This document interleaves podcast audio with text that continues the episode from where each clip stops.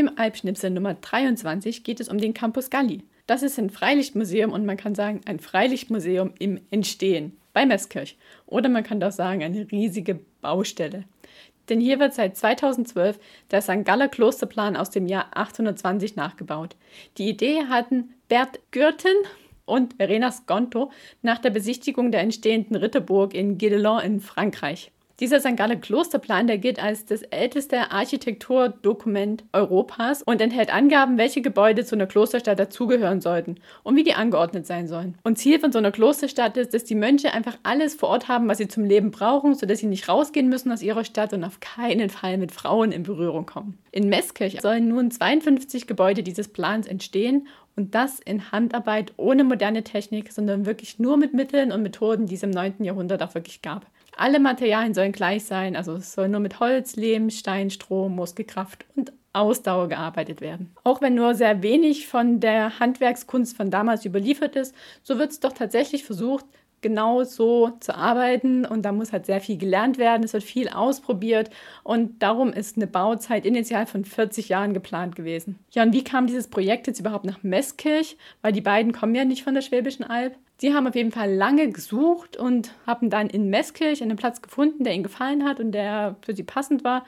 Haben dann mit dem Bürgermeister Arne Zwick gesprochen und der fand das eigentlich ganz vielversprechend. Der hat gesehen, dass es da Arbeitsplätze für die Region gibt und dass es auch den Tourismus fördert. Und um seinen Stadtrat zu überzeugen, hatte sie einfach in einen Bus gepackt und dann sind die nach Guédelon gefahren und haben sich das dort angeguckt. Und so fiel dann die Entscheidung, dass der Campus Gandhi nach Meßkirch kommt. Und man kann auch wirklich sagen, es ist eine touristische Attraktion, denn es kommen schon einige Menschen im Jahr hin und gucken sich das an. Bisher hat man folgende Gebäude gebaut. Eine Schreinerei, Drechslerei und Schmiede, Weberei und Färberei und es gibt auch einen Hühnerstall, eine Schweinevilla, es gibt das für die Bienen, eine Korbflechterin arbeitet vor Ort, es gibt einen Kräutergarten und eine Holzkirche und einen Marktplatz. Diese Holzkirche ist das bis heute größte Bauwerk. Aktuell wird noch an der Scheune gebaut.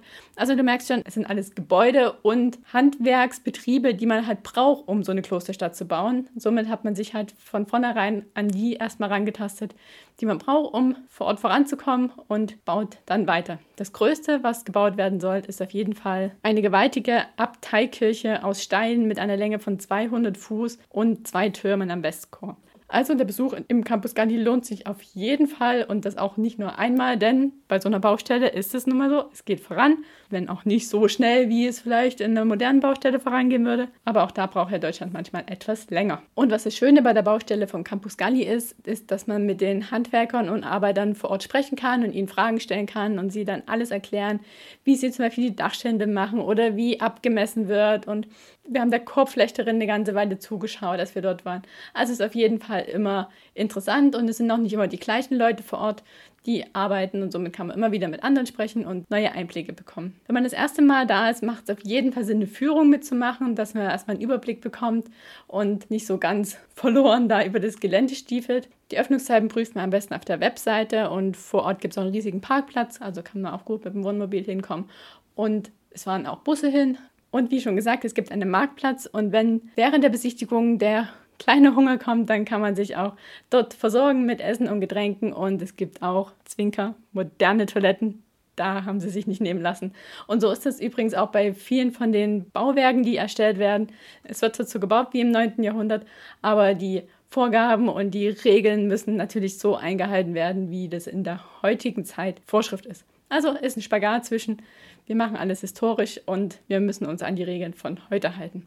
Und übrigens wohnen die Arbeiter und Handwerker nicht in der Stadt. Also für die ist es tatsächlich ein Job. Sie gehen auf diese Baustelle, bauen dort und gehen dann nach Feierabend in ihr ganz normales, modernes Leben im 21. Jahrhundert.